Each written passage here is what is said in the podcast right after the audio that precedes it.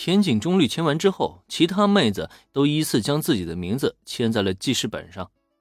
眼见这一幕，中野子是感动不已，忙不迭的连连道谢。可就在最后的晴吹大小姐将名字签完，中野子本想上前接回自己记事本，可结果没想到，晴吹大小姐竟然一扭头，直接将记事本交给了林恩。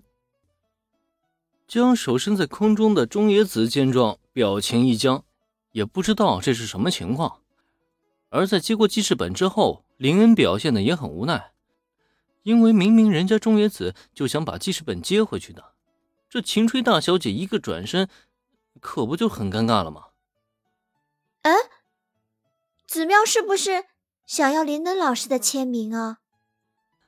眼前这一幕，大家都看得分明，就连戴维都看懂了。同时呢，他也非常不晓得气愤的，直接惊讶出声。其实也难怪，林恩作为下午茶乐队的男声主唱兼主音吉他手，人气一直都是最高的那一个。根据不完全统计，下午茶乐队的女性粉丝中有八成的粉丝都是林恩，剩下的两成则是粉的秋山玲。如今中野子想要签名，又为什么会忽略乐队中最重要的林恩呢？可戴维却没想过，他与林恩相处这么久，即使他戴着路人眼镜，也很清楚他的一切。可是初次见面的中野子却对此一无所知啊。在他眼中，林恩就是一个戴着眼镜、相貌平平无奇的路人角色。结果倒好，林恩老师听到戴维下意识疑问，中野子也不由自主将目光转投到林恩的身上。这样，林恩见状也只能是微微一叹。他当然很清楚这是什么情况，因此在下一刻，他直接伸手摘下路人眼镜，露出自己的本来面貌。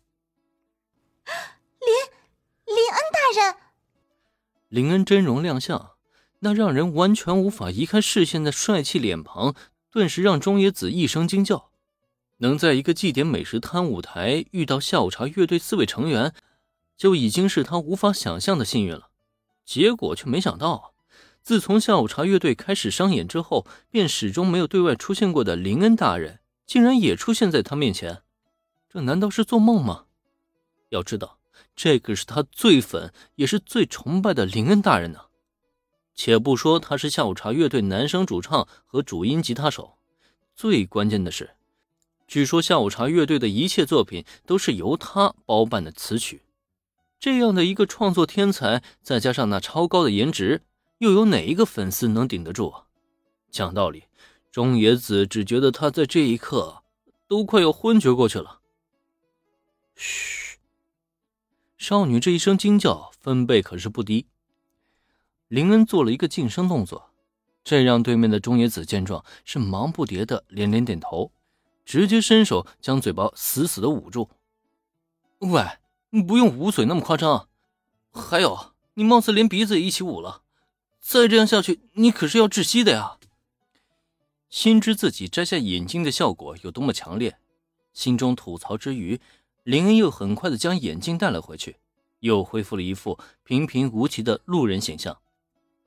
眼见这一幕，一旁全程目睹这一切的野原夫妇不由得双双对视，心中下意识的啧啧称奇。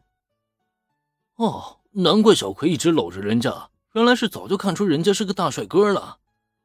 那是，小葵可是我的女儿，自然天赋异禀。不过，好帅啊！本以为只是个温柔的大男生，没想到他竟然这么帅。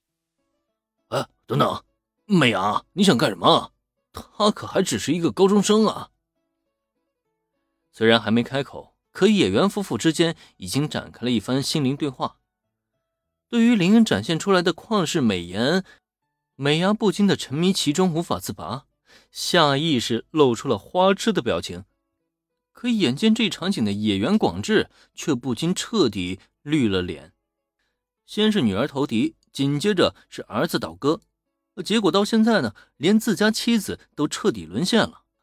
这让他脑海中不由自主的产生了一个场景：在他辛苦劳了一天之后，敲开家里房门，可迎接他的却是妻子美伢身边站着的帅哥林恩，以及林恩怀里抱着的小葵和正抱着他大腿的小新。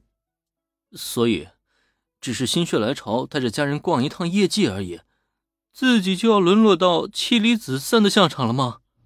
不，等一下，自己这么想可不对啊！